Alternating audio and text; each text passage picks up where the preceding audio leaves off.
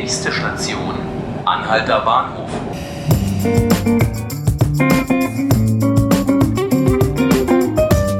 Hallo und herzlich willkommen zu 5 Minuten Berlin, dem Tagesspiegel Podcast. Ich bin Johannes Bockenheimer und mit mir im Studio steht heute mein Kollege Ralf Schönball. Hallo Ralf. Grüß dich. Ralf, ähm, heute möchte ich mit dir, Überraschung, mal über das Thema Wohnungsbau sprechen. Ähm, in der vergangenen Woche hatte nämlich die Bausenatorin Lomscher schon ihr eigenes Bauziel kassieren müssen. Diese Woche sieht es noch schlechter aus. Warum? Weil die landeseigenen Wohnungsunternehmen, das sind sechs Firmen, die sich verpflichten, günstigen Wohnraum zur Verfügung zu stellen und zu bauen für die Menschen, die sich am marktfreien Markt eben nicht so behaupten können.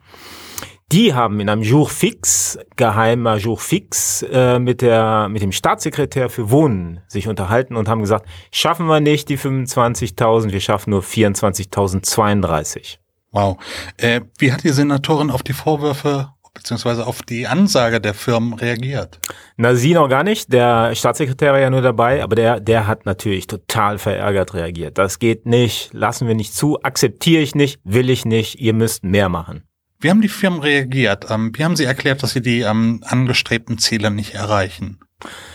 Also alle Details kennt man nicht. Ich habe das ja zugesteckt bekommen äh, und insofern ist es so, dass die Erklärungen allerdings bekannt sind. Also man kann sie sich zusammenreimen. Mhm. Äh, vor zwei Jahren gab es einen Brandbrief, Ende, Ende 2017, wo sie sich schon mal an die Senatorin gewandt haben und gesagt haben, Leute, wenn ihr so weitermacht und alle Bürger immer aufbegehren lasst gegen die Baupläne und kein gutes Klima schafft für den Neubau, nicht allen bewusst macht, dass sie alle ein bisschen zusammenrücken müssen, wenn wir alle Neu-Berliner eben unterbringen wollen in der Stadt, dann wird es schwierig, dann können wir diese Ziele nicht erreichen erreichen. Jetzt ist es soweit, die Warnung ist ausgesprochen worden vor zwei Jahren, jetzt ist das eingetreten, wovor Sie gewarnt haben.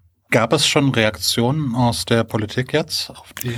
Na, Immerhin muss man sagen, der Senat hat nicht äh, auf Tauchstation äh, verharrt sozusagen. Er hat auf Anfrage des Tagesspiegels geantwortet. Sie, haben sich der, der Situation gestellt und Herr Scheel hat gesagt, er wolle jetzt alles tun, um die Ziele doch noch zu erreichen. Er akzeptiere das einfach nicht und er will den landeseigenen Firmen Hilfestellung äh, bieten, unter Umständen sogar den Bezirken Bebauungspläne aus der Hand reißen. Oh um, äh, um selbst da als Senat tätig zu werden und schneller, damit die schneller bauen können. Was glaubst du persönlich, ähm, was wird das für die Karriere von Frau Lomscher bedeuten? Ähm, ist sie noch zu halten? Wird es eng für die ähm, Senatorin? Na, als Kandidatin für den regierenden Bürgermeisterposten wird sie sich, glaube ich, nicht qualifizieren. Schwer zu sagen. Sie hat natürlich einen Rückhalt, weil viele Leute unter den äh, hohen Mieten stöhnen und äh, immer mehr von ihrem Einkommen dafür hergeben müssen. Und deshalb kommen die äh, Maßnahmen zur Begrenzung der Mieten, wo mhm. sie ja sehr, sehr, sehr aktiv ist, sehr gut an. Auch die Beteiligung kommt gut bei den Bürgern an. Ob die sich allerdings mit dem Löffel barbieren lassen, weil das ist ja nur eine Seite der Medaille. Man kann und soll deckeln, ist ja auch gut. Verstehen die Leute, aber man muss bauen. Wer nicht mehr baut, kann nicht mehr Menschen in der Stadt unterbringen und dann kannst du machen, was du willst. Du kommst mit der Mietengesetzgebung nicht hinterher.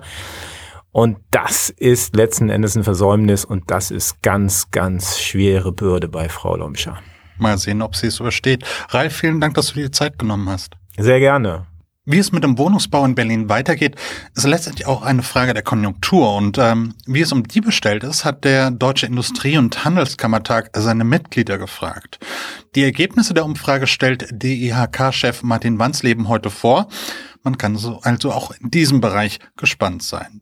Und spannend wird das heute auch ein paar Kilometer außerhalb der Stadt. In Potsdam nämlich werden heute Tarifverhandlungen über die mehr als 800.000 tarifgebundenen Angestellten der Bundesländer fortgesetzt. Die Gewerkschaft Verdi und der Beamtenbund DBB fordern 6% mehr Gehalt, mindestens aber 200 Euro pro Monat mehr. Verhandlungsführer der Länder ist Berlins Finanzsenator Matthias Kollatz der SPD-Politiker hat schon im Verlauf durchblicken lassen, dass die Forderungen der Gewerkschaften die, Zitat, Leistungsfähigkeit der Länder überlaste. Lassen wir uns also mal überraschen, ob es noch zu Einigungen kommen wird oder ob die Angestellten kommende Woche in den Streik treten. Nicht vom Streik betroffen sein wird die Berlinale, die heute in Berlin startet.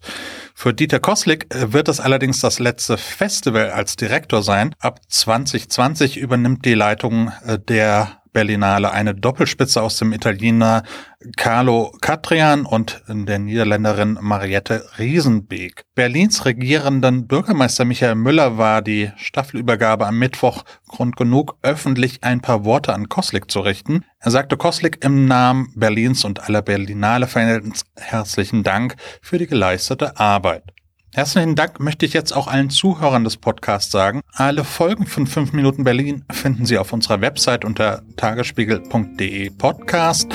Abonnieren können Sie uns auf Spotify und iTunes. Bis zum nächsten Mal. Au revoir.